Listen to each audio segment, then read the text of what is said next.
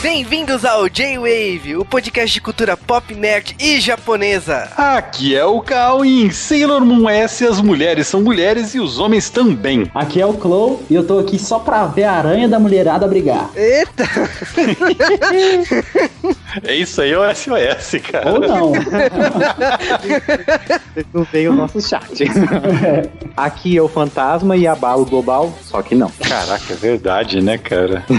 Tem, como é que chama? Era uma coisa que a gente tinha que discutir aqui. Eu não sei se vocês, vocês têm é, essa gente... verdade, mas tipo, porra, puta que pariu pra essa adaptação. Aqui é o Juba e o de verdade, né? Terra, trema. Caraca, ela tá de salto, né, velho, fazendo aquilo lá. Você vê, hein? e sejam bem-vindos a mais um J-Wave de Sailor Moon, terceira edição. Devia se chamar J-Wave S, né? Mas o S, não sei porquê. E estamos aqui falando de Sailor Moon S ou Sailor Moon Infinity, separar pra pensar um, e, um Infinity são dois S, né? Um de costas pro outro. Não. Nossa senhora, viagem pra caralho. Você girou, você girou. Cara, agora é aquele momento que os ouvintes do J-Wave devem estar tá putos, né? Porque esse é um dos mangás e animes mais longos que a gente passou da metade, né? Hum, esse é o único. Abraço Yu Hakusho. Yu Hakusho, Dragon Ball, Naruto, então. Cavaleiros do Zodíaco. É, né? Então assim. One Piece não lançou ainda, então vocês não reclamam. O One Piece ainda nem saiu a primeira parte, então, né? Mas, Heart. Bom, Heart a gente chegou na metade, cara. Chegou na metade, só falta uma. Sakura, Sakura a gente acabou. Não, não acabou. Faltou o filme. Mas, ó, Sailor Moon S, né? De Super né? Ou I de Infinity. E a gente tá aqui para falar exatamente da, de uma das melhores temporadas de Sailor Moon, né? E logicamente que a gente repete aqui as participações especiais da equipe lá do SOS Sailor Moon, né? Oh, valeu, valeu pelo convite. Estamos aí para o que deve é, até para ver a mulherada com a aranha, aranha brincando. é, porque essa temporada, olha, tem beijo, tem amasso, tem cena na cama, é um espetáculo essa assim. Caraca, a gente viu a mesma coisa, velho. É, é você, você não lê, você, né? você não lê o mangá. Não, mas o que é importante é que o filme dessa temporada é, é Frozen plagiou ele, né? Então.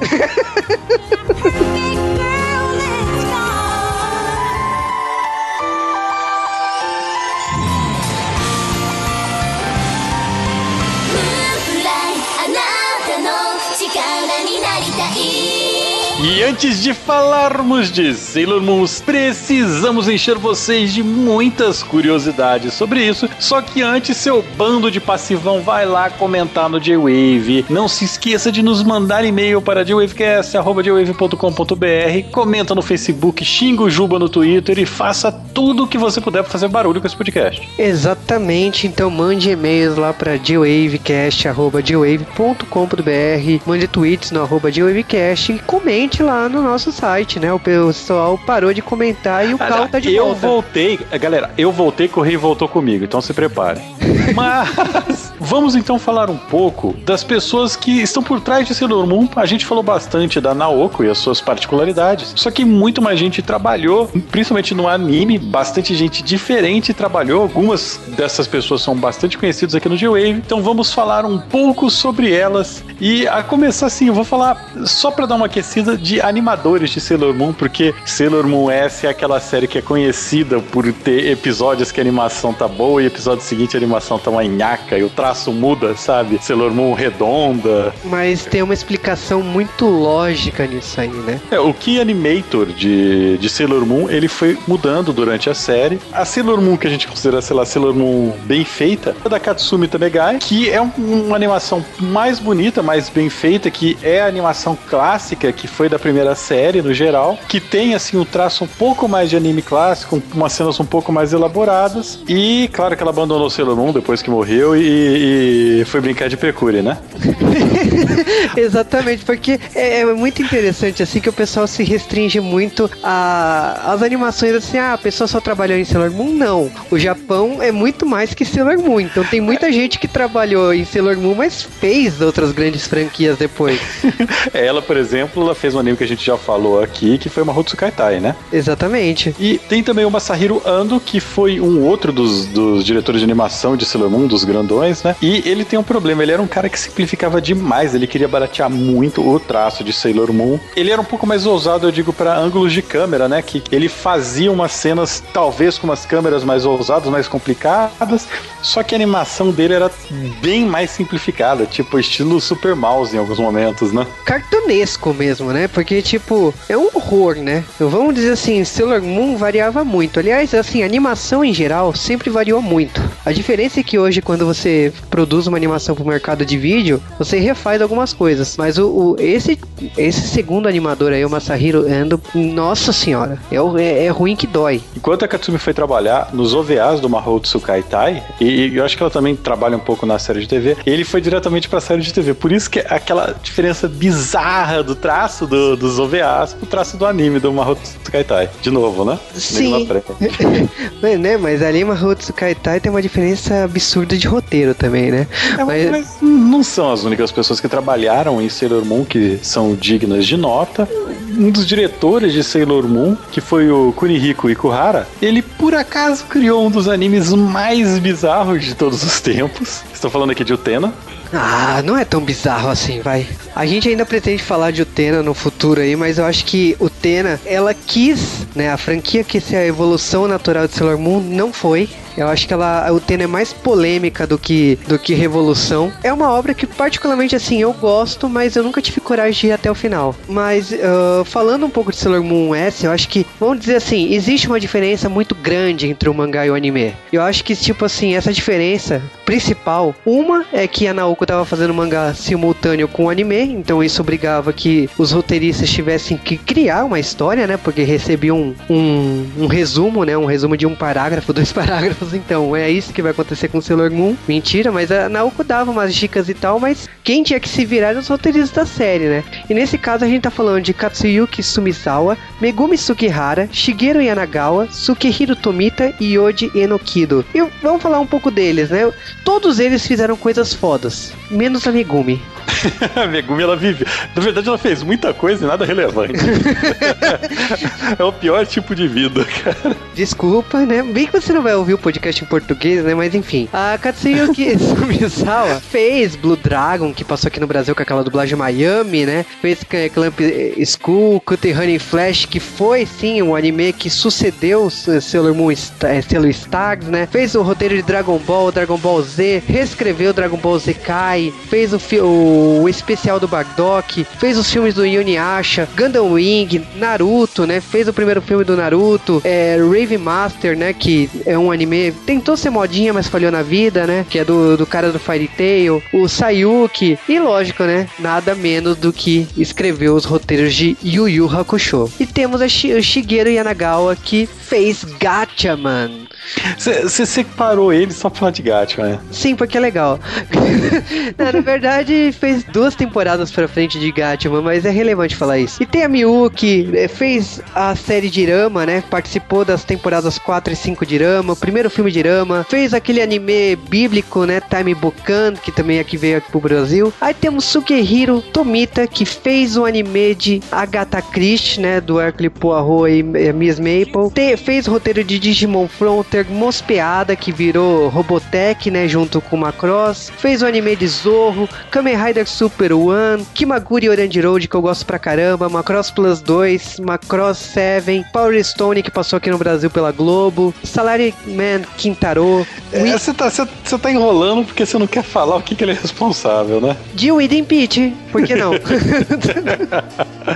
o Irimpiche que na época que a gente, eu e o Juba, a gente lia as revistas informativas, a gente era louco para ver porque tinha um traço igualzinho Sailor Moon. Era falado como, não, é igual ao outro sucessor de Sailor Moon, não sei o que, precisa assistir e tal. E não. Não, e a revista Herói, então, o Irimpiche tá no Brasil, tá sendo estudado estúdio de dublagem, papapá, parou na prateleira, ficou mofado. Caraca, não, não. A, a revista Herói tá, tá sendo estudado para dublagem, parou na prateleira. Acho que você pode falar de todos os animes dos anos 90, né? Herói falou de todos isso, cara. Sim, e aí o que acontece é o seguinte: o Ed é um anime que não é bom. Desculpa para quem gosta, mas. É, não, mas não... É, se você parar pra pensar, esse cara também ele roteirizou Yu Yu Hakusho, né? E misturar Yu Yu Hakusho com Sailor Moon não, não parece que daria um bom casamento. Ah, é, né? mas é engraçado também que tem o, o Yoji no Kido. Galera, aqui a gente começa com uma das coisas mais legais para você atazanar os caras que são otakus mais fervorosos, porque a gente tá falando aqui de um dos caras que roteirizou vários dos episódios de Evangelion, tudo bem que foram os episódios Sealer. Ele trabalhou nos novos filmes também, também fazendo parte Sealers. Ele também fez o Hazefon, que vale a pena você assistir. Eu acho que ninguém mais lembra dele, né, cara? Apesar dele ser bom, não, não marcou, né? É, cara, tipo assim, foi um anime que até veio pro Brasil na época da Locomotion, porque eles queriam repetir o sucesso de Evangelion, mas não foi, sabe? Falhou na vida. Aliás, são, são vários animes que, que, vamos falar assim, que vieram na, na rabeira de Evangelion, que são bons, nenhum deles é ruim, é tipo, é tudo bom, tudo criativo, tudo tem novidade. Só que, como era parecido com o Evangelion, ninguém quis, sabe? Falar, ah, é mais um clone, não vale a pena tal. Agora, falando em termos de ainda do Yoji no Kido, que temos que falar assim, Evangelion 3.0. Eu acho que eu posso culpar esse cara pelo roteiro do 3.0 ser tão ruim. Mas, olha, ele fez. É, muito... na verdade, ele não fez nada no 3.0, né? Ele. Ele, ele fez consultoria. Ele falou aqui, ó, caga aqui. então, mira aqui. Mas a, ele fez algumas coisas da, da Gainax, né? Então, Furikuri, Gunbuster 2. É. E o Tena, né? E o filme de Utena também, né? Agora, já que a gente tá falando Gainax e Sailor Moon S, eu vou finalizar aqui com uma curiosidade incrível para vocês. Aquela transformação e os movimentos da Sailor Urano e da Sailor Netuno, elas foram feitas por um outro estúdio de animação, como as como era comum, né? Esse tipo de cena que vai ser repetida era contratada, era terceirizada. E quem se prontificou para fazer isso daí era uma pessoa que a gente sabe que gosta de, de Sailor Moon, que foi um tal de Hideaki Anno. Vocês já ouviram falar dele? É, a gente iria conhecer um pouco dele, né? Dois anos depois, né? então, sim, é, o Hideaki Anno ele trabalhou em Sailor Moon também. É, Talvez então... explique alguma coisa, né, cara? É engraçado que, tipo, se você prestar atenção em toda a equipe de rote... roteiristas, diretores e tal, a maioria trabalhou em animes fodas e produções fodas, seja de anime de robôs, animes de garotas, né? Sim, mas é porque Sailor Moon era um dos grandes canhões que tinha de animação na época, né? Era um dos animes gigantes. Então, tipo, é de se esperar que os caras que trabalharam em Sailor Moon são caras de renome, sabe? Que alguns deles iriam ter um grande sucesso depois. Sim, exatamente. Agora, assim, Sailor Moon S, eu diria que tanto no anime como no mangá seguiram caminhos diferentes e eu acho que cada um tem seus méritos. No caso do mangá, o mérito é totalmente da Naoko e aqui no anime é o mérito de toda essa equipe aí que tá por trás desse, é, dessa temporada, né? O que me deixa curioso se o anime novo de Sailor Moon, caso chegar na S, é como se seguirá, né? Nas minhas contas, ele chega na S em 2016. Obrigado por datar esse podcast.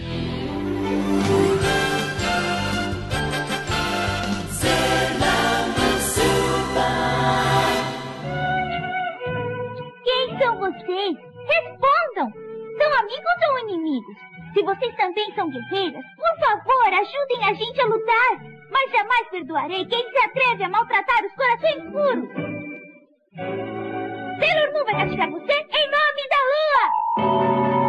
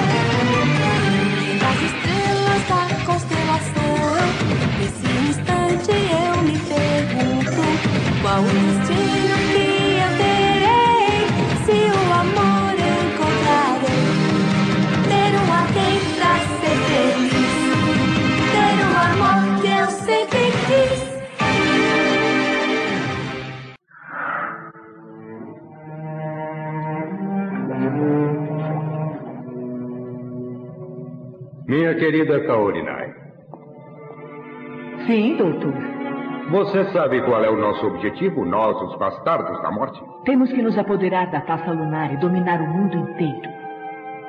Hum. E pode me dizer como poderemos conseguir?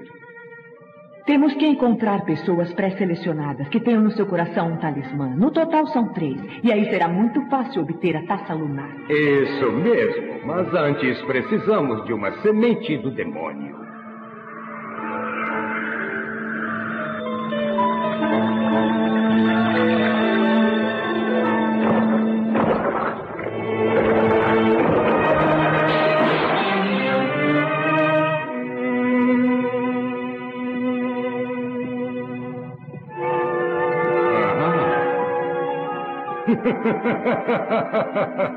Vá e procure os corações puros. Eles estão esperando.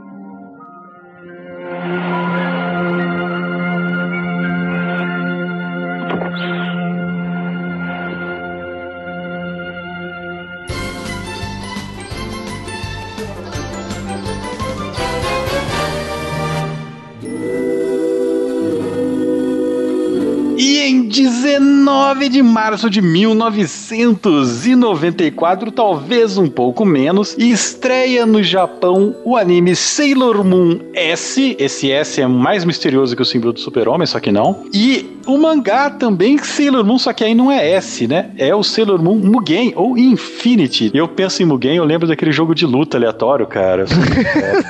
Você é muito velho porque Eu tinha sou. per- personagem de Sailor Moon nesse jogo. Sim. Mas a gente tá falando aí do começo de Sailor Moon S, ou Sailor Moon I, né? Se você preferir assim. E, Sailor Moon I. Não, Sailor Moon I é Sailor Moon R, cara. Mas a gente tá falando de Sailor Moon S, né? Que é o segundo recomeço da história de, da Naoko, né? Porque agora temos um novo vilão, né? E você já percebe isso logo no começo do capítulo, né? O que, que é o S? Não importa. Essa é de super, pô. Vilão, vilão, vilão novo nessa série. A gente não esperava por um vilão novo desde já. Na primeira E- página, cara. A primeira página é foda. É, né, cara? E, e- e esse vilão é qualquer coisa, né? Aliás, os vilões, os monstros no, no, no mangá são todos qualquer coisa, né? Antes os monstros todos tinham um nome, RG, SIC, e falavam e não sei o quê. E agora a gente chega nessa temporada nova, S, né? Ou no, S- no S tudo bem, o S é igualzinho. O S, tipo, vira a temporada de Power Ranger, né? Eles começam a transformar pessoas em monstros, enquanto que no mangá os monstros são geleias disformes. Hã? Mas eles estão incorporados também, né, nos, nas pessoas. Eu acho que é até mais é, é até mais tenso, parece que eles eles matam as pessoas assim, né? Eles saem das pessoas e destroem elas pra é como se fosse um, um ovo, as pessoas fossem um receptáculo. Aliás, eu gosto muito de como os japoneses não se chocam com nada, porque você olha os noticiários toda hora que tá passando e quando, quando eles estão vendo o noticiário e ah, mais 11 corpos foram encontrados aos arredores desse lugar novo aqui e, e beleza, e hoje vai chover. o dia continua, sabe? Então, tipo, caraca, Japão. É, cara, mas ó, falando aí, o começo do, do primeiro capítulo, você já vê essa apresentação do vilão. A personagem que você nem sabe o nome ainda, ela já fala que pode confiar nela, mestre Faraó Knight, né? O 90, não sei como você prefere chamar. E assim, já parece arrotado dormindo e começa já com o, capítulo, assim, como se fosse um começo de um filme. Então, pra mim, o começo do, do mangá de Sailor Moon na, na fase S já é aquele começo, assim, como se fosse um um filme, né? Tem muito diferente das outras fases, assim, eu percebo uma evolução da Naoko absurda aqui. Principalmente se você tá lendo a versão nova do mangá. Aí você vê a evolução da Naoka absurda em tudo. Comparado com as outras duas sagas, eu tenho a impressão que são muito mais sonsas no mangá. O S, ele já começa melhor e eu, eu sinceramente, eu tive aquela impressão que a Naoko finalmente estava aprendendo a fazer o mangá quando eu comecei a ler o S, ou o Infinity. Ela começa a melhorar um pouquinho no roteiro, né? Assim, não é aquela maravilha também. Todo mundo pega e lê e fala, nossa, meu, essa mulher escreve demais. Não é assim também. né? Cara, Ela é deu- meio confusa. A gente não entende muito bem o que, que tá acontecendo às vezes. Ah, às Passagem vezes. de tempo, é, as falas às vezes são meio desconexas. Sei. Mas ela, eu acho que ela amadurece bastante da fase da fase R pra, pra S. Ela, ela, ela, acho que é baixo um santo nela. Acho que ela também tem mais liberdade também pra criar e não ficar tão presa assim no roteiro do que o editor ou do que o pessoal da empresa lá da Nakayoshi queria que ela fizesse. Então acho que ela tem um pouco mais de liberdade pra trabalhar um roteiro mais sério, mais pesado assim do que nas outras primeiras temporadas que são bem introdutórias, né? É, talvez, e, e- tem aquele lance que ela já tá escrevendo esse mangá, vai fazer o quê? Quase três anos, né? É. E, e o público dela deu uma crescidinha, então eu acredito que, ele, que ela também tentou acompanhar um pouco o público, né? É, mas apesar de ser um. é, ser uma história diferente, eu acho que ela usa do- dos mesmos recursos, tanto da primeira como da segunda fase. Que assim, é a ideia da premonição, do inimigo que a gente não conhece, e aí a gente tem situações que acontecem com cada Sailor separadamente. Ela, ela repete um recurso que ela utiliza desde a primeira temporada, é, e vai continuar repetindo também na Super S na Stars, mas com um conteúdo diferente. Ela usa a mesma fórmula pra, no mangá inteiro praticamente, só que com um conteúdo diferente. Então acho que assim, ela vai desenvolvendo isso, mas não, não sai tanto da caixa. Ela não sai É. tanto da caixa. E logo no começo no mangá, ela apresenta também a gente a personagens novos, né? Que por enquanto são meio misteriosos. Que é, é- é a Michiro, né? Que é essa garota, sei lá, que ela, ela acaba sendo bem o estilo de dama, né? Uma mulher bem feminina. E também somos apresentados ao Gedit, quer dizer, o Andrew, quer dizer, a Haruka, né? É, cara, tipo, É, a é Haruka. igualzinho, cara. A Haruka não, cara. Por enquanto é o Haruka. O Haruka. O? Haruka. Porque eu quero deixar uma é, o coisa Mamoro, bem, Mamoro de cabelo claro. eu quero deixar uma coisa bem clara que pelos próximos três capítulos você não saberá se é um homem ou uma mulher esse personagem. Não, você vai achar que é um homem. É, Não, certeza que é um homem. Até o momento você tem é o certeza Gedit, que é um homem. cara. É o Gedit. Então não tem problema. Você vai olhando aquilo lá e se é apresentado esses dois personagens que estão falando alguma coisa, mas até aí, whatever, sabe? É personagem aleatório. Se você não conhece Sailor Moon, você não vai ligar. E se você conhece, você, vai- você também não vai ligar. Porque, porra, cara, que. E eu, eu Não, acho mas- legal como a Naoko ela, ela introduz esses dois personagens, porque ela faz uma briguinha, ela gera um clima muito tenso, porque cada, ah, por exemplo, a Haruka ela vai se aproximar da Usagi e a Michiro vai se aproximar do Mamoro. E aí você vê assim que ela- eles ficam num jogo assim de é, ela dá uma, por exemplo, a Michiro dá uma indireta pro Mamoro, assim, ah, você parece, você parece que foi um príncipe na, na sua vida passada. E ele fica todo desconfiado, quem que é essa menina, não sei o que lá. E a, e a Haruka vai assim, tipo, vou te pegar, Lourinha. É nesse, nesse sentido. É que ah, quando as duas personagens aparecem, é exatamente assim, um casal perfeito. Você percebe que a- a- os dois personagens se completam, né? Tanto que ela saindo na, na piscina e depois é, eu- a imagem do- da Haruka como piloto e tal. Então você percebe que é um casal. Eu acho que deixa isso bem claro. E ao mesmo que, tipo assim, esse casal ele tá aqui pra jogar, sabe? Ele tá aqui pra provocar. Então a, a, a Mitira, assim, com o, o espelho, né, que provoca o Mamoro, né, falando da reencarnação passada dele, como a Haruka com a Usagi, que fica brin brincando de seduzir mesmo, né, fica chamando ela de bombonzinho e, e, e provoca mesmo, tipo, a ponto da Usagi se sentir, é, como que eu vou falar assim, Tá traindo, né? Parece tá- ela se sente que ela tá traindo o Mamoro. É que ela- Tanto, tanto que ela fica, assim, encantada com o cara. ela tá atraída por ela, ele. ela tá afim do, do- da Haruka, podemos dizer assim, porque ela leva um beijo da Haruka e fala, uou, sabe? Quando ela vê o Mamoro, fica um tipo, aconteceu uma coisa que eu não quero contar o que aconteceu. Ela fica bem balançada. Mas- Mas será que é meio que, sei lá, coincidência na Okutakeuchi deles estarem juntos, porque no, no anime é coincidência bruta. Eles estão no mesmo lugar porque o Japão é pequeno, sabe? E- e- no mangá, no mangá parece que no começo elas não sabem que elas são as Sailors, mas são meio que atraídas pra elas, sabe? Mas o mangá é tão confuso que eu não sei realmente se elas não sabem só as Sailors. Não, eu acho que o espaço é pequeno, cara. É, no anime O eu Japão acho que é pequeno. ideia é esse, que o Japão é pequeno, é ali, o bicho tá pegando, mas eu acho que no mangá, eu acho que a Haruki Michiro tem noção de quem são as outras. Elas sabem quem elas são e tal. É, e no mangá fica bem claro, aliás, o mangá é basicamente sobre isso. O mangá é um folder publicitário sobre a região Mugen do Japão, né? Que eles criam uma escola, um, sei lá, um jardim, um bairro, um complexo industrial, fábrica de bonecas chamada Infinity, né? Ou É, Mugen. Mugen. Que, que tá lá, por acaso, é, no meio de três linhas com sobrenomes dos personagens dessa saga, né? É, que não faz o menor sentido, né? Você tem três torres justamente ali no, do lado, fazendo um triângulo com o colégio no meio. É uma coisa bem meio surreal até. É, e elas vão pra escola de helicóptero. E é, elas são chiques, elas são ricas. Elas, têm, elas falam que elas têm grana de patrocinador, então elas podem gastar à vontade.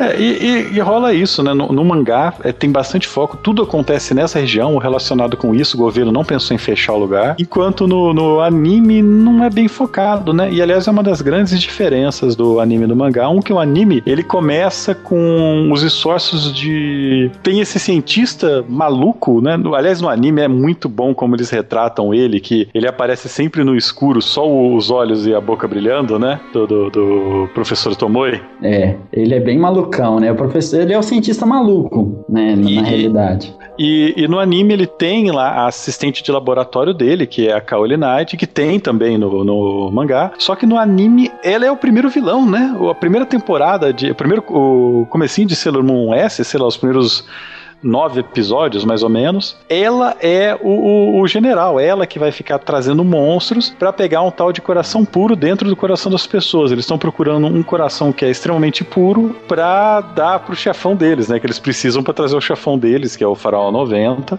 É, porque dentro do talismã, ó, dentro do coração puro, tem. É é possível que se encontre um talismã, que é o que eles estão procurando mesmo de verdade. E aí eles ficam nessa, nessa procura, tanto os vilões como as novas Sailors, né? Que elas aparecem também à procura desses talismãs. Mas ó, É, uma, uma coisa que pelo menos eu percebi no mangá, a, a maga Kaoli Knight, né? Ela é como se fosse uma rainha, né? Tipo, ela é um intermediário do faraó. Então é meio que um, é, um repeteco, podemos dizer assim, da rainha Beril. Com Ah, contato. ela não parece nada com a Rainha Beril, que absurdo você falar isso. Não, eu estou falando a inspiração da, da, da- Só porque ela é igual, você vai falar que elas são parecidas? Não, é nem fisicamente elas são iguais. Eu tô falando a inspiração de, da forma dela que foi construída como vilã. E o professor, você ainda não sabe como se encaixa nisso tudo, né? Por mais que ele seja mal, assim, você sabe que ele aparece nas sombras e tal, ainda não faz sentido pra gente é, como é isso, né? Como funciona tudo isso junto. E no mangá ela meio que comanda o grupo de pau-mandados dela, os cinco generais dela, que são a Witch Five no, no anime. No, no Brasil eram as cinco bruxas, né? Isso. E agora é a Bruxa 5. Justo, justo. tudo, tudo Sonserina, abraço. E, e eu gosto, tipo, eu vou falar, eu gosto bem das primeiras vilãs que aparecem, porque no anime elas parecem realmente assistentes de laboratório. Principalmente a, a Eudial, que ela tá sempre vestida como é, com a roupa de laboratório, né? Na versão civil dela, todas elas se transformam com uma roupa circense, né? Eu achava muito engraçado que ela ia dirigindo de um lado para o outro no carro dela para fazer as missões, sabe? Isso era muito estranho para ver um vilão preso no trânsito, sabe? Não, ela era muito divertida mesmo. Ela era toda toda séria, assim, né? Na, nas- lá na pesquisa dela, procurando os, os alvos, mas parecia que ela tava fazendo uma mega. Uma mega pesquisa, assim, né? Super importante pra sociedade. Não, ela tá lá fazendo, procurando gente pra atacar. Ela é, é bem engraçada. Isso que eu gosto, né? No, no anime elas são só vilãs e, e elas estão assumindo uma forma qualquer. No mangá dá a impressão que elas tenham talvez sido humanas um dia que foram dominadas pelo mesmo poder que dominou Tomoe e companhia, né? No mangá a impressão que você tem é que elas realmente elas são pessoas, elas tinham vida e gostam de ser má, sabe? Não importa muito porque elas estão lá. É da hora ser mal. E a Eudial é interessante que ela é o ela é um dos primeiros vilões que eu vi que sofre bullying. Vocês lembram disso? Ela sofre bullying da, da Mimé, da Mimê. E, e, tipo, é aquele bullying. é, como é que chama? Ijime, né? Aquele bullying japonês hardcore. Tipo, ela coloca taxinha no sapato, coloca lesma no carro. é, Ela e aí quer ela. o lugar dela, né? Então ela começou a atazanar a outra pra poder conseguir o lugar dela. E é mais, é mais tenso ainda, né? Porque ela vai fazendo esse bullying e chega uma hora que ela corta o breque do carro dela. É, na verdade, elas estão se comendo uma a outra numa, no anime, né? Porque a Mimê dá cabo da, da Eudial, porque ela, ela tira né, o break lá, põe um monte de lesma pra ela poder morrer e ela assum, a Mimê assumir. Mais pra frente, a Mimê também vai ser pega. Se eu não me engano, é a própria. É a Vilu e a Telu que, que mata a Mimi? Eu não lembro agora. É a É a Delu. É, que ela, que ela, tipo, joga ela na zona fantasma, sabe? É dentro de um computador e desliga da tomada. Tipo, É ótimo. Morreu. É. Morreu. não havia web clouding, né? Não tinha, não tinha Se nuvem na vira aí, se vira aí, se vira aí. Não tem no break aqui. E a Mimê, ela é ótima porque ela também tá nesse esquema de, de cientista e não sei o que. Só que ela é muito mais. Ela é tiete, macaca de pau. É, é, ela, é ela é basicamente Sailor V do mal, né? É, ela é tipo muito eufórica.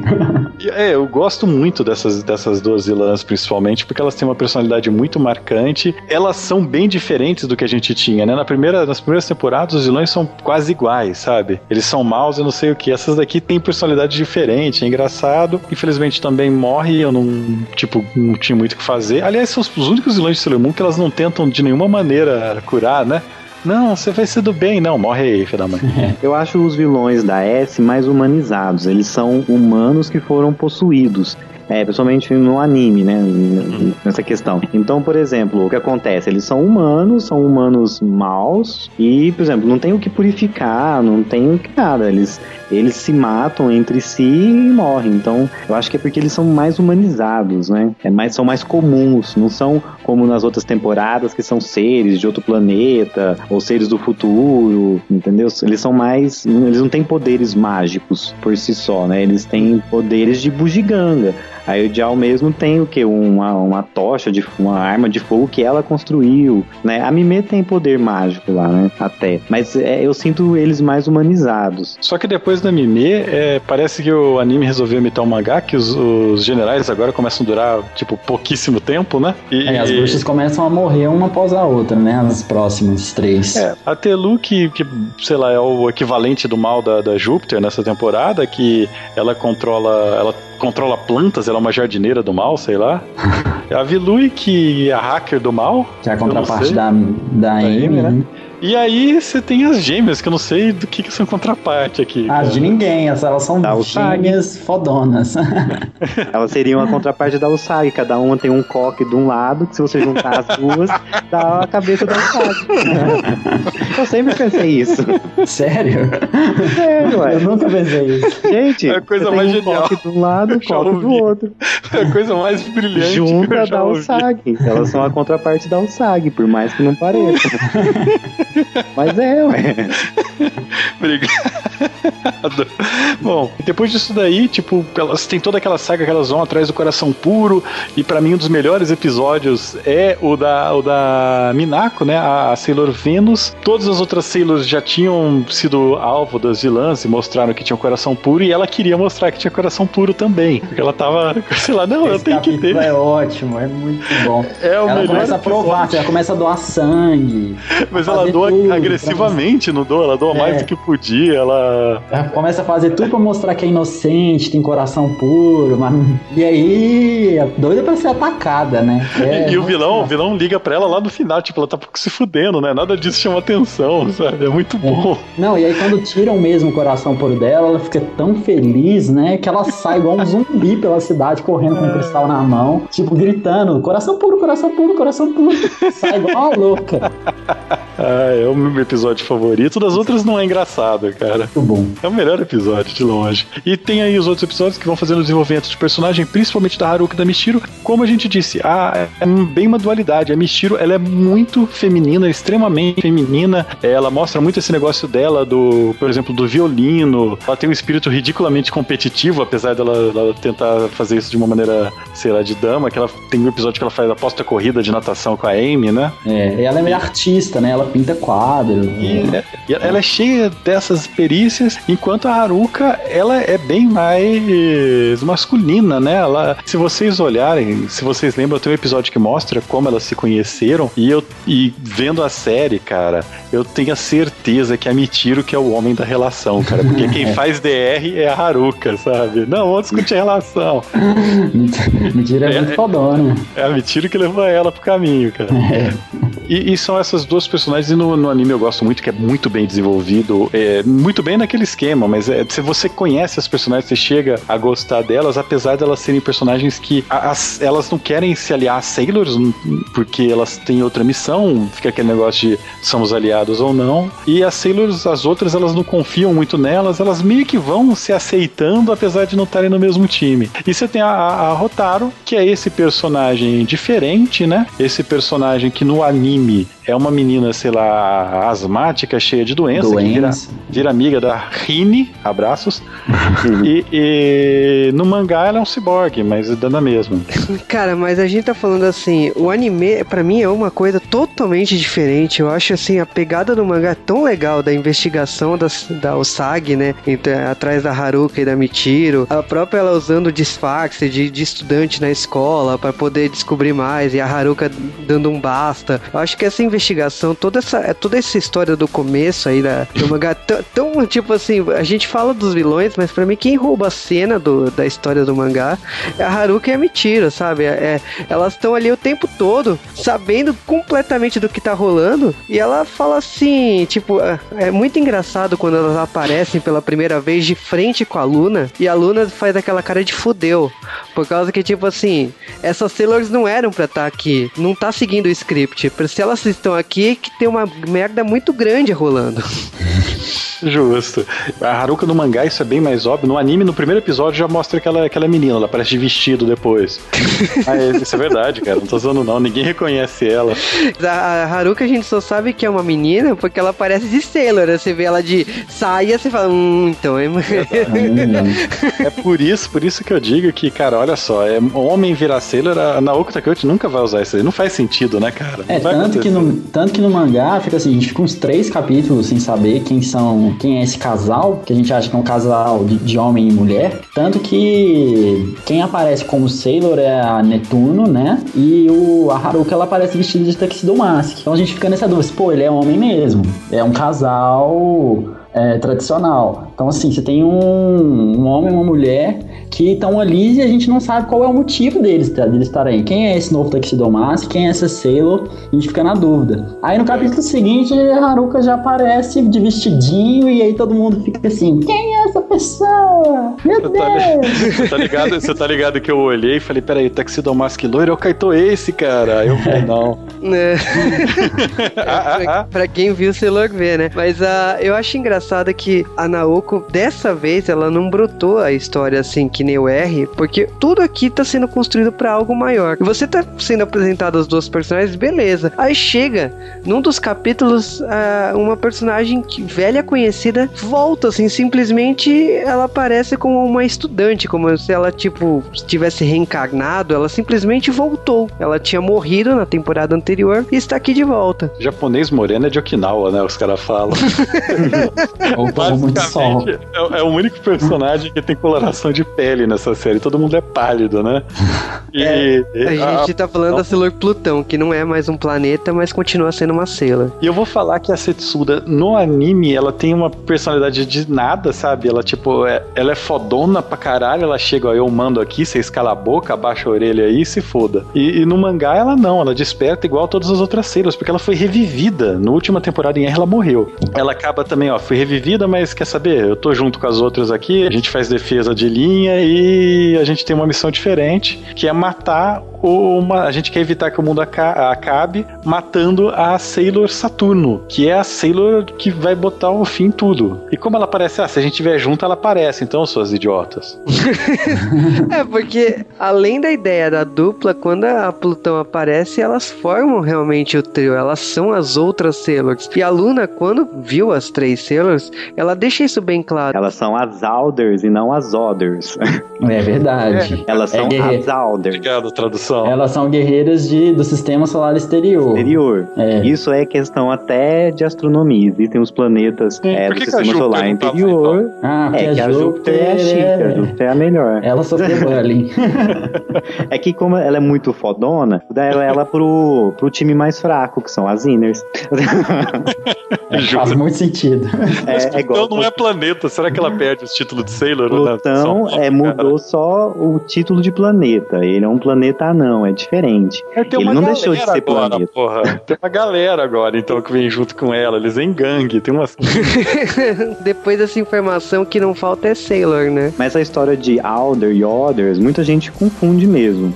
Mas elas são as Alders, porque são é, Sailors do sistema solar exterior. Que em teoria é para proteger o reino né, do Milênio de Prata, elas protegiam de invasores exteriores. É diferente das Inners, que são as guerreiras que protegem a princesa. É, e a? Saturno tá no meio de campo pra fuder tudo quando der merda. Não, e elas até por elas serem essas guerreiras que fazem a linha de frente do de invasão de fora, elas ganharam poderes mais fortes que as outras Sailors. Por isso que elas falam que a missão delas é diferente, que elas, o objetivo é proteger, o, é, por exemplo, no caso do Milênio de Prata, era proteger o milênio daquilo que vinha de fora. Então elas ganhavam, ganharam os talismãs no mangá pra poder fazer isso de forma correta. No anime, acaba sendo um. Elas não, isso não fica tão claro, né? É, mostra que elas são mais fortes. Fica, fica claro que elas são mais fortes, porque elas dão conta de duas Sailors, sabe? De uma vez. Cara, mas a questão é que é o seguinte, quando a Luna explica a existência dela, ela fala assim, essas Sailors têm outras missões, elas têm outros objetivos, elas, por exemplo, assistiram toda a desgraça do Milênio de Prata e não, tipo...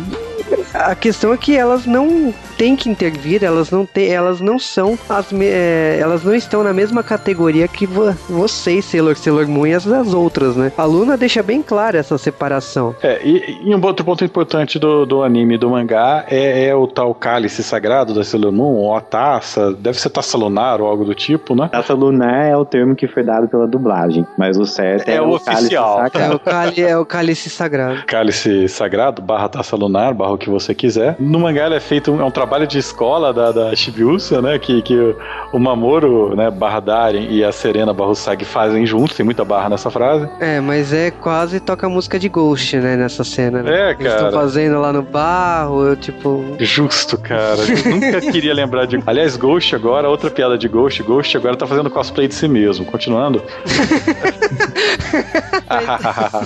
A questão é que, tipo, é, quando sai esse cálice sagrado, você vai entender que esse cálice faz todo sentido aqui pros talismãs, né? é, no anime. No anime ele faz até um pouco mais de sentido. No mangá ele, ele ganha sentido porque eles querem que ele tenha sentido, né? Os três talismãs formam o cálice sagrado que é pode ser utilizado tanto pro bem como pro mal. Pelo Messias do bem, Messias do mal. Não lembro como é que eles, eles chamam direito, não. E no mangá ele surge a partir do poder da, da Sailor Moon, do Tuxedo e da Chibi Moon. Então, assim, ele é diferente. Ele tá ali como um item novo que pra Sailor Moon ficar mais forte. É, e no anime tem outra coisa, de novo, todo mundo perde os poderes no anime e tem que ganhar de novo, né? Recomeço, pra variar. Sempre. E, e no mangá não, né? No mangá a coisa continua seguindo. Eu acho que eles fazem isso no anime só pra vender mais boneca, né? Pra mudar o uniforme. Ah, mas o, recomeço tá exatamente nessa cena, porque no momento que, tipo assim, a, a- o Sag usou o cálice e, e pega os talismãs lá da, da Sailors, né? Da Sailor Plutão, Uranus e Netuno, o que, é que acontece é o seguinte: ela utiliza os poderes de todos ali delas para uma evolução em conjunto, porque ela queria a união de todas. E a união de todas elas são, no caso, a evolução delas todas são um broche em forma de coração, o que dá os poderes de super, né? Pra todo mundo, cara. Só que o foda é o seguinte, elas já tinham ganhado poder de novo em R, né? Entre aspas. E agora tem a Super Sailor Moon que tá entrando naquele projeto Árvore de Natal Lunar, né? A partir de agora vai começar os andares do vestido, né?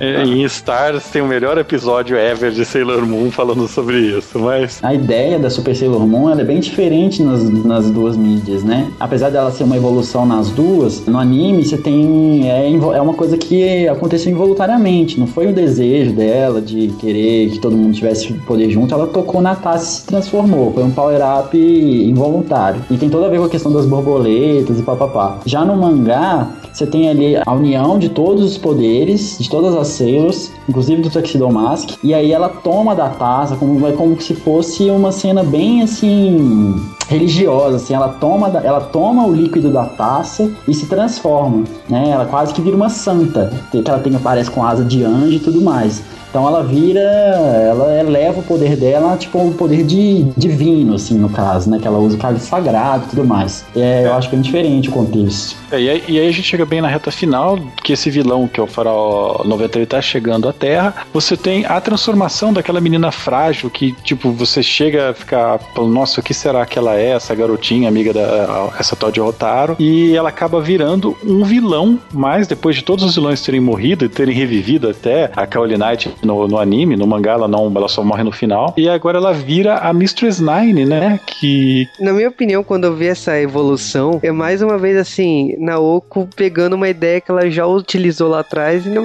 nesse caso aqui ela utilizou melhor, né? Porque a gente já tinha visto a Shibiusa na temporada anterior virar a. olha, olha a reação do Cal. é, tem coisas que a gente quer esquecer. cara. É, mas aqui no caso, quando surge essa vilã, na minha opinião, foi muito melhor apresentado. E, tipo, também explica o porquê da polêmica, né? Da dela ser um ciborgue, né? Não, não, não explica, cara. Na- Nada explica aquilo. Não, Ela- mangá explica que ela Explica sofreu um sim. acidente. Não, não, não. ela É que vocês estão aceitando qualquer explicação, gente. Calma. ela- ela Aquilo, um aquilo lá foi qualquer coisa.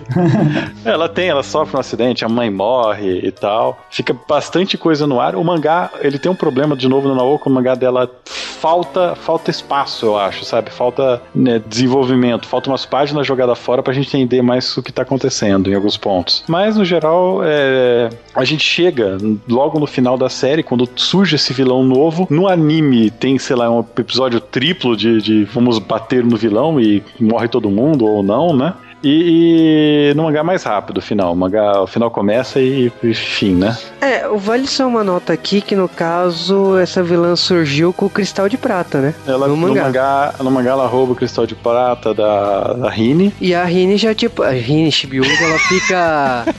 Ela fica. ia É assim, mas é pra mim é Rini, eu fiquei. Ela morre. Ela, Ela morre. morre. A, a alma dela foi pra dentro do corpo da, da vilã, né? Então Isso. também fica aquela necessidade de, tipo assim, as, a Sailor Plutão, Sailor Urano e Sailor Netuno falam que a única opção é matar a, a vilã. E no caso, tipo assim, não pode matar porque a alma da, da Shibiusa tá dentro dela. Então fica um dilema que a, a Usagi, a única coisa que ela quer é tentar salvar a garota, né? É, é, salvar e- todo mundo, né? E é interessante porque começa a ter uma briga interna mesmo da própria Rotaro contra a vilã que tá possuindo o corpo dela, que, que gera no final ela mesmo se soltando, né? Com, com auxílio do choro da Sailor Moon, como sempre. Mas e nesse caso, ela já se solta transformando-se em, olha só, Sailor Saturno. A Sailor da destruição, né? Sim, o seu facão do diabo, aquela coisa total. E, e, e, e Deve basic- ser o BR não, cara. ah, o Rui Rui. Mas, é, é, é, e aí tem, de novo, o mangá e o anime, eles são um pouco diferentes né, nesse final de, de Sailor Moon S, que, aliás, é um final até um pouco confuso, porque a, a Saturno, o, o- vilão era um- praticamente um planeta, né? Era uma, uma nebulosa vindo para a direção da Terra. Saturno é o único é a única Sailor que, que pode brigar com o Goku, né? E, e- porque você sabe que S ao contrário é Z, né, Didi? E, e aí basicamente é isso. Essa- a impressão que eu tenho é que a Saturno explode aquilo lá, mas acaba levando tudo junto, sabe? Porque ela não, não tem noção. No, no anime, o que salva o mundo é o, é o choro da Sailor Moon de novo, que ela vai lá, não, você não pode morrer, não pode matar as pessoas, e não sei o que, e olha só, acabou. Você tá diminuindo a- o choro dela. Na verdade, ela, ela fica tão emotiva com aquela situação que ela consegue criar ela mesma o, cora- o cristal do coração mais puro que existe. Por isso que ela consegue entrar lá dentro do Farol 90, interferir na batalha, a gente não sabe o que que acontece lá dentro, e trazer o bebê Rotaro com ela. Só por isso, porque ela consegue se transformar em super sem o uso da taça lunar, que já tinha sido destruído. Então ela consegue criar o cristal do coração puro mais forte e ajudar ali no final a derrotar o, bichano. Só que tudo continua destruído, tudo fudido, e ela fica toda arregaçada.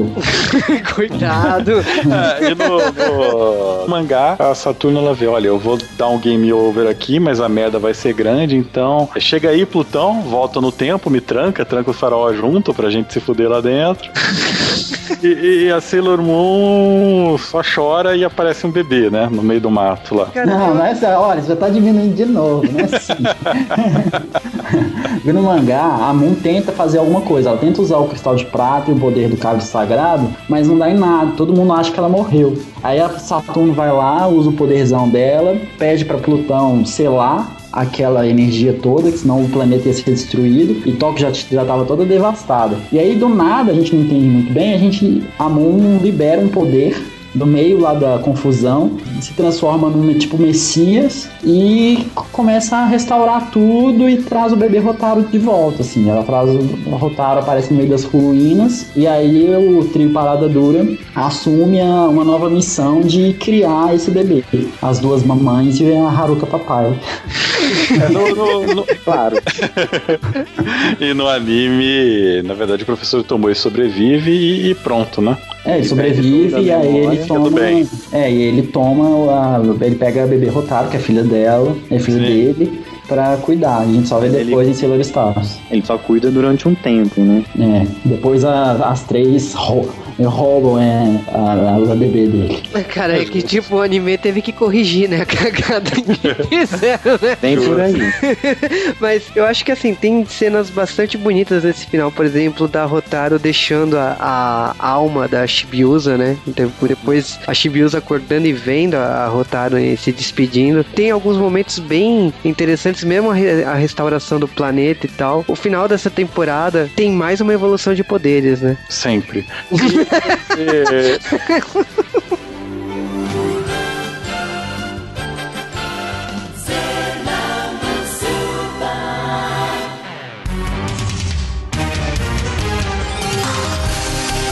E você pensa que acabou, a gente tem que falar do filme de Sailor Moon S, né? Que Frozen, né, cara? Let it go, let it go.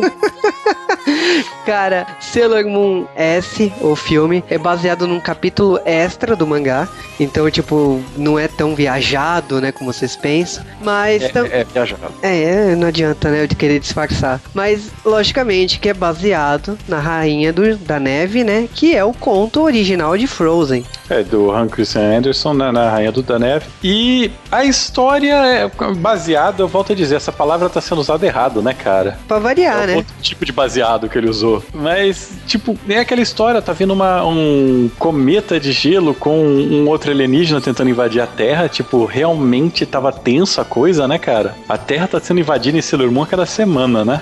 Ah, cara, tipo assim, o, o anime ele começa basicamente já com uma maldição, né? Porque você já vê a princesa da neve lá mandando no cometa, né? Em direção à Terra.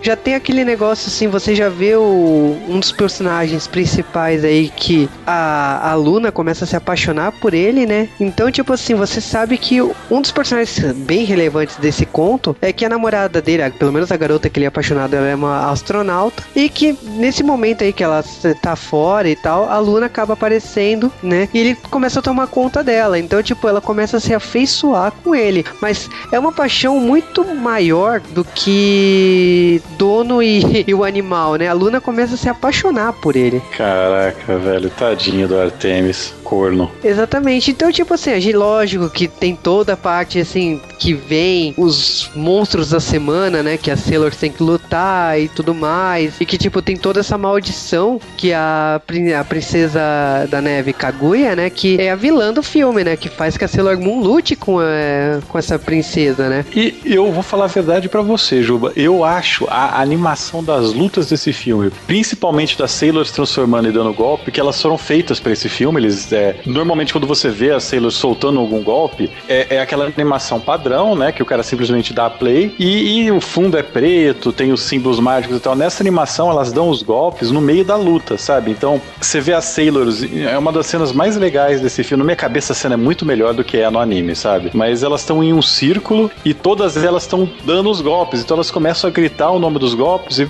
a câmera vai girando, você vê as outras Sailors nessa cena e todas elas carregando golpe, cara, pra defender, como sempre, defender a Serena, né? Porque, porque não. Mas isso é legal e esse é o tipo de cuidado que eu queria ver no anime, sabe? Você tem animes que tem esse tipo de cuidado, que fazem as animações separados e Sailor Moon não é um deles, a não ser nesse filme. Cara, esse filme ele é bem legal, as cenas de luta. Eu acho que eu diria até que esse é um dos melhores, se não o melhor filme de Sailor Moon, porque Bom, a gente vai falar de Super S depois, mas o R já não foi um bom filme. Você é muito bonzinho com R, cara.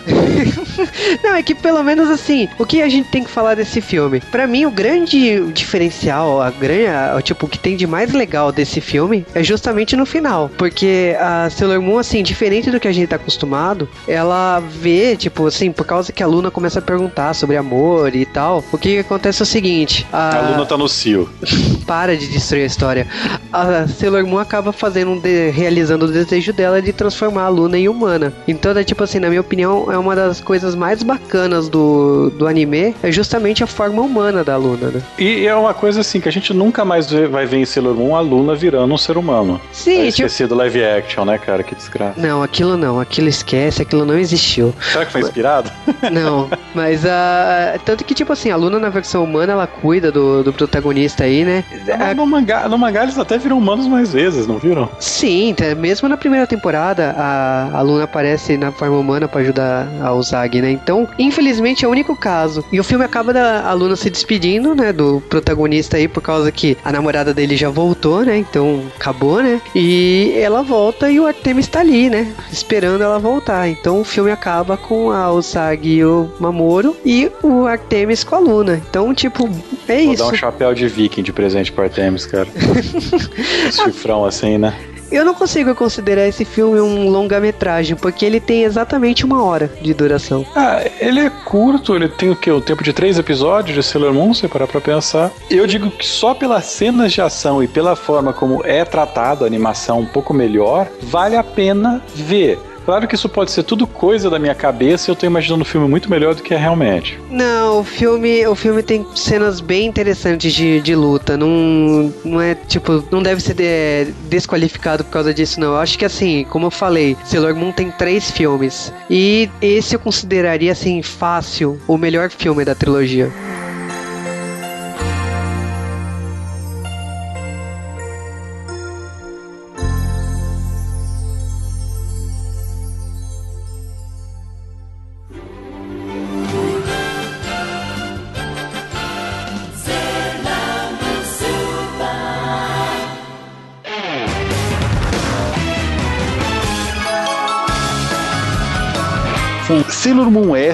Das temporadas novas, que já não era a temporada da manchete saudosa, talvez seja a minha temporada favorita. Eu gosto muito, eu acho que eu fiquei muito tempo esperando pra ver essas Sailors novas aparecerem, né? Eu queria conhecer os novos personagens, o que elas eram, por que elas eram tão diferentes, qual que era a diferença. E eu realmente no anime gostei, principalmente porque você sai de Sailor Moon R, que não é uma boa temporada, e vai pra S, que é uma temporada que resgata muito daquele humor, muito daquela diversão, daquela, daquele drama que você tinha em, em- na primeira temporada e consegue colocar esses personagens novos e desenvolvê-los de alguma maneira que você chega a gostar deles. Você fala, não, esse personagem faz sentido e tal. Por mais que tenha todo esse esse tabu da- da- das duas meninas, ó meu Deus, as duas. No anime não fala nada, no mangá sim, elas estão se pegando, é muito feio.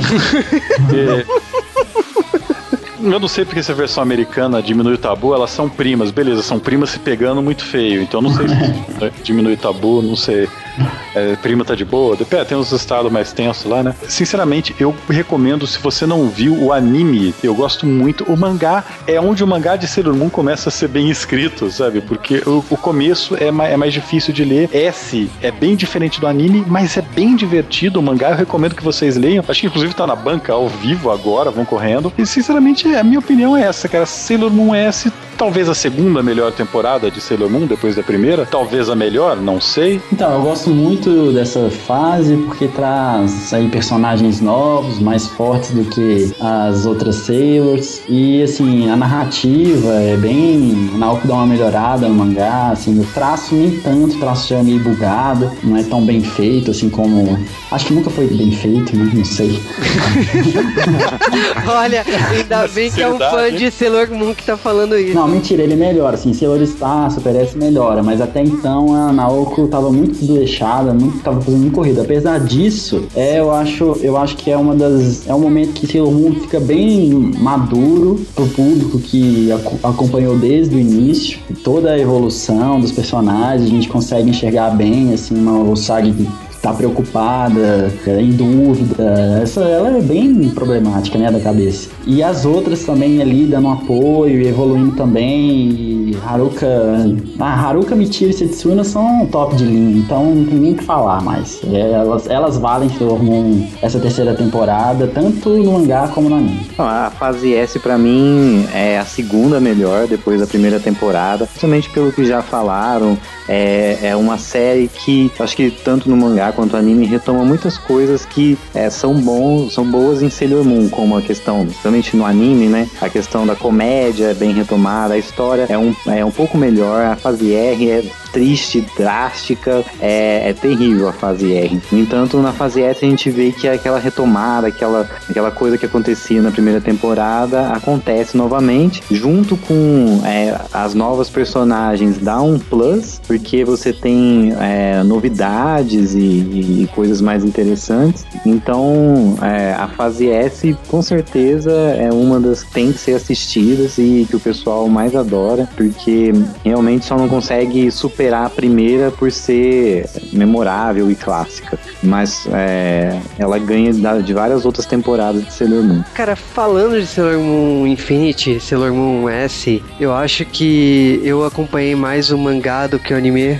Por causa que eu não tinha gostado da dublagem, por causa do horário ruim da Cartoon Network naquela época. Eu confesso que, tipo assim, entre as duas mídias, eu acabei ficando mais com o mangá do que com o anime. Então, assim, eu gosto do anime, tenho ah, um carinho pelos personagens e tal, mas eu prefiro a história do mangá. E eu acho que assim, a- tem um humor que o pessoal fala, tem, mas eu gosto muito mais da, da tensão e, do, e da evolução dos personagens do mangá, como é a própria evolução da narrativa da Naoko. Não é a senhora evolução, assim, absurda, né? Mas eu acho que tem as suas influências, tem a, a, a gente brinca da Rotaro parecer com Gun, com a. Nunca aparecer. É, tipo, na minha opinião é idêntica, mas. Daqui a pouco vai falar que a Rei Ayanami parece com a, com a Amy, cara. É, mas a- as explosões da cidade, aquela, toda aquela conversa que tá rolando, que eu sinto, na minha opinião, uma inspiração a Akira, eu acho que, e mesmo a relação da Michiru e da Haruka, que eu acho tão é, bem construída, tem um- um- uma característica diferente, sabe? Essas personagens já não são inocentes igual a 5. Acredito assim, essa temporada é- te- tem, o pessoal considera, né, como uma das melhores, é sim uma das melhores de Sailor Moon, e faz parte da evolução da obra. E diferente de, de R, que a gente, eu pelo menos não gosto, eu sempre é, é, achei que assim, a Naoko, pelo menos a partir de agora, ela sabe o que ela tá pensando, porque na primeira temporada ela, ela sabia que tinha que acabar ali, não acabou. No R ela teve que brotar algo do além porque pediram mais. No S ela já sabia que, olha, já que tem que continuar, eu vou pensar melhor, e ela pensou melhor. Agora a gente ter que falar do Super S, né? Que fica a critério de vocês. Calma, calma, uma coisa de cada vez. Eu- antes de você falar do Super S, cara, a gente tem uma grande questão pra ser resolvida no próximo podcast. O que, que é o outro S de Super S? Cara, filho, isso ninguém sabe. Isso não, não, não, não tem solução, não. Cara, se no Stars existia uma personagem chamada Chibi Chibi, Super S é o quê?